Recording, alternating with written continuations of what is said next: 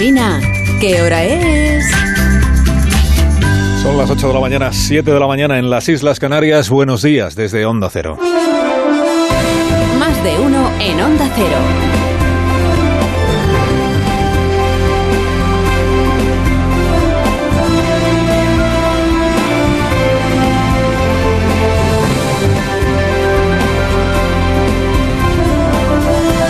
¿Cómo están? Bienvenidos a una nueva mañana de radio. Estamos estrenando el 24 de octubre del año 2022.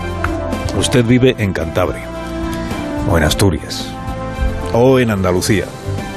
Usted tiene teléfono móvil, ¿quién no lo tiene? Y de pronto en algún momento de la jornada de hoy el teléfono pita. Usted dice, qué pitido más extraño. Mi, mi móvil nunca ha hecho un ruido como este. Entonces usted lo mira y le salta en la pantalla un mensaje que dice, atención, atención, catástrofe inminente. Y usted que no es de piedra, pues pega un brinco, claro, y piensa inmediatamente en Putin. Piensa, el ruso ya le ha dado al botón. Y mira al cielo por si se viera algo raro. Y mira a su alrededor. Y entonces comprueba que otros ciudadanos como usted tienen la misma cara de ay mi madre que está pasando porque han recibido el mismo mensaje y les ha sonado la misma alerta. Y entonces usted en ese estado de una cierta agitación, usted que vive en Cantabria, en Asturias o en Andalucía, usted se acuerda de que esta mañana escuchó a Alsina en la radio a las 8 contar que esto de hoy es un ensayo, que no hay catástrofe inminente, que es una prueba que hace el Ministerio del Interior a través de protección civil en estas tres comunidades autónomas, Asturias, Cantabria y Andalucía, para ver qué tal funciona este sistema nuevo de alertas, que son mensajes que se reciben en el teléfono móvil y que usted no tiene ni que abrirlos porque aparecen directamente en su pantalla, avisando de lo que tiene que hacer el día que de verdad se produzca una catástrofe. Entonces usted ya, cuando se acuerda de que se lo hemos explicado aquí a esta hora de la mañana, usted se relaja.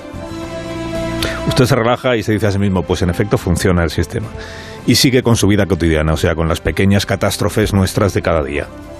Que si los precios de la cesta de la compra, de los que nada volvió a decir Yolanda, que si lo poco que cunde el salario, seis puntos y medio hemos perdido de poder adquisitivo este año, que si el coste de la calefacción, ahora que ya hay que empezar a ponerla en algunos lugares de España, que si el Consejo General del Poder Judicial, que si hablamos de catástrofes no podemos olvidarnos del Consejo General del Poder Judicial. Claro, imagínese usted que nos enviaran una alerta de estas cada vez que sale un dato económico adverso, ¿no? El Producto Interior Bruto pierde fuelle. El índice de desigualdad repunta. Las previsiones para 2023 empeoran. Pues esto sería un no vivir, esa es la verdad. Aunque detrás de cada dato económico adverso, otros no lo son, ¿eh? detrás de cada uno adverso saliera un mensaje del gobierno diciendo tranquilidad, que aquí no pasa nada, que aquí estamos nosotros para protegerle a usted de cualquier inclemencia. Las políticas del gobierno de España funcionan y por eso en un mes ha bajado 1,7 la inflación en nuestro país. Ya estamos por debajo de la media europea. El presidente del gobierno, Pedro Sánchez, lidera el debate energético en Europa. Ole, el presidente. Escuchando esta versión mitinera del ministro Bolaños, el nuevo eslogan del gobierno de la gente, ahora que por cierto ya no se presenta como el gobierno de la gente, ¿qué ha pasado con lo de la gente? Lo han quitado el nuevo eslogan podría ser Somos la caña, de España. Se arriesgue tú del España va bien de andar, ¿no? Uno tiende a pensar que este tipo de mensajes autoelogiosos y un poco sobreactuados generan más recelo que otra cosa en la, en la población. Es verdad que se dicen en un entorno amable, que es el del meeting, o sea, rodeado de partidarios, pero claro, luego el mensaje lo reproducen en las televisiones, lo reproducimos en la radio, fuera del, fuera del meeting, y podría parecer que tenemos un gobierno un poquito enamorado de sí mismo no solo el presidente, todos los ministros. Y que dedica buena parte de su tiempo y de su esfuerzo a esto del espejito, espejito, dime quién es el más guapo. Pero bueno, doctores tiene la Iglesia, doctores en persuasión y propaganda tiene el Palacio de la Moncloa, así que él sabrá. En esta semana que comienza, terminará la banca probablemente terminará de concretar su propuesta para evitar que la subida de los tipos de interés asfixie a las familias con recursos muy justos para hacer frente a la letra de su hipoteca. Esta idea que ha lanzado CaixaBank de congelar durante un año los tipos de interés, que se siga pagando el principal, pero no lo que suban los tipos de interés, no la diferencia de los tipos y que esto se deje para el final del crédito. Parece que esta es la idea que se va a abrir camino. Veremos, veremos porque un día de estos tendrán que anunciar en qué queda la medida, la propuesta y sobre todo quiénes se podrán acoger a esta medida, con qué requisitos. Jueves que viene Banco Central Europeo lo que va a anunciar es otra subida de los tipos de interés del 0,75% si se cumple lo que están apuntando los analistas. Un nuevo encarecimiento del crédito, nuevo encarecimiento del dinero, con Alemania en puertas de una recesión y con Italia recorriendo ese mismo camino hacia la recesión. España no, salvo que cambien las cosas. España, el, INE publica el viernes. Publica el viernes el dato provisional de los precios de octubre, IPC adelantado, vamos a ver si se afianza esta tendencia a la baja de la inflación, y el dato provisional del PIB del tercer trimestre, que ahí lo que veremos es si hay freno en la actividad económica, o sea, cómo sigue el ritmo de crecimiento, hasta qué punto y en qué cuantía se ve perjudicado por el endurecimiento de los créditos, de la política monetaria y del enfriamiento económico. Entre tanto, el gobierno va a seguir amarrando los apoyos parlamentarios que necesita para los presupuestos del año que viene. Tiene la seguridad de que los va a sacar adelante. Tiene la seguridad ya, por ejemplo, de que las enmiendas a la totalidad que han presentado siete grupos van a decaer todas esta semana, se van a ser rechazadas. Y tiene votos suficientes el gobierno, o, eso lo, o así lo cree, para poder aprobar los presupuestos. Lo que pasa es que quiere aprobarlos, si es posible, con un voto más que, las que los del año pasado, ¿no? Para poder decir, cada vez somos más estables. Y es posible que lo, que lo consiga. Pero tiene amarrados los apoyos mmm, principales, incluido el de Esquerra Republicana de Cataluña, que ahora están con esto de rebajemos las penas por el delito de sedición. Esquerra tiene que sacarle algo al gobierno para poderse presentar en las elecciones municipales en Cataluña en mayo diciendo en contra de lo que dice Junts, no somos los costaleros de Pedro Sánchez. Somos los hábiles negociadores que les sacamos hasta los higadillos a Pedro Sánchez. O sea que el gobierno sacará adelante sus presupuestos una vez. Eso no es la caña de España. Entre tanto, en Italia va a anunciar sus primeras medidas esta semana el gobierno de, las derechas, de la derecha y la extrema derecha, con la nueva presidenta del Consejo de Ministros, que es la señora Meloni. Ayer eh, Meloni fue recibi recibió de manos de Mario Draghi ya la, la, campana esta, la campana con la que el primer ministro inicia allí las reuniones del gabinete. ¿Es esta? Es la señora Meloni tocando la campana por primera vez.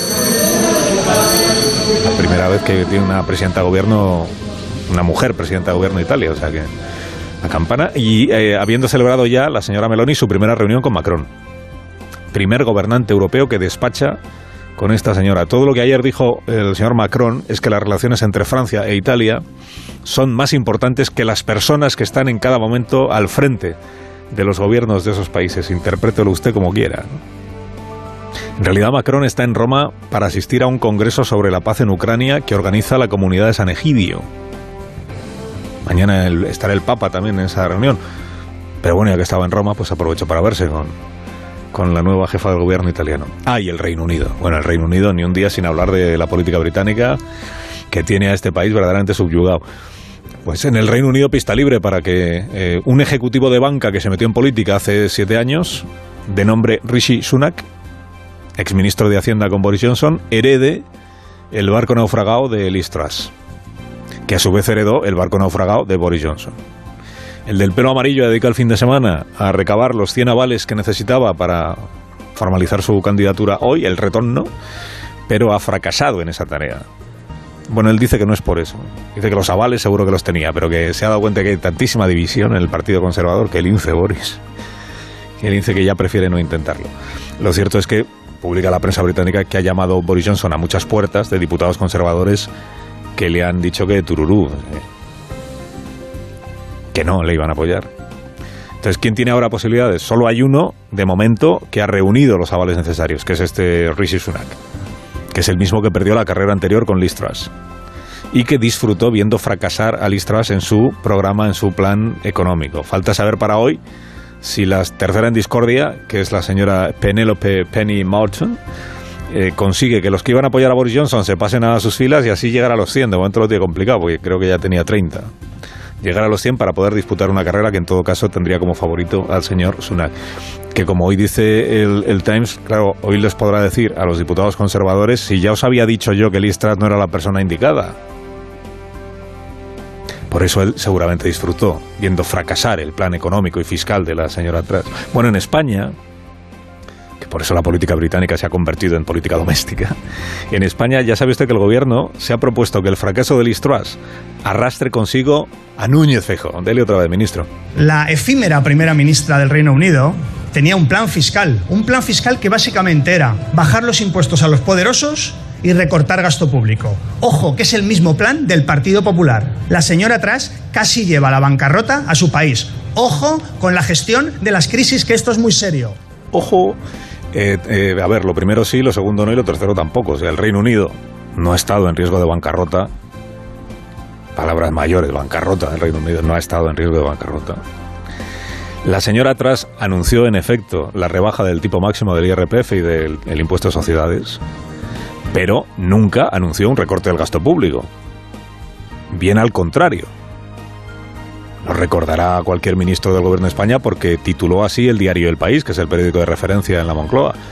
Tituló La nueva primera ministra británica inicia su mandato con un gasto público histórico. 115.000 millones de euros para topar la factura del gas y la luz de las familias. Porque de hecho ese fue el problema, que anunció a la vez bajada de impuestos y aumento nunca antes visto del gasto público. Justo por eso los famosos mercados sentenciaron que no le salían los números. Carlos Alsina en Onda Cero.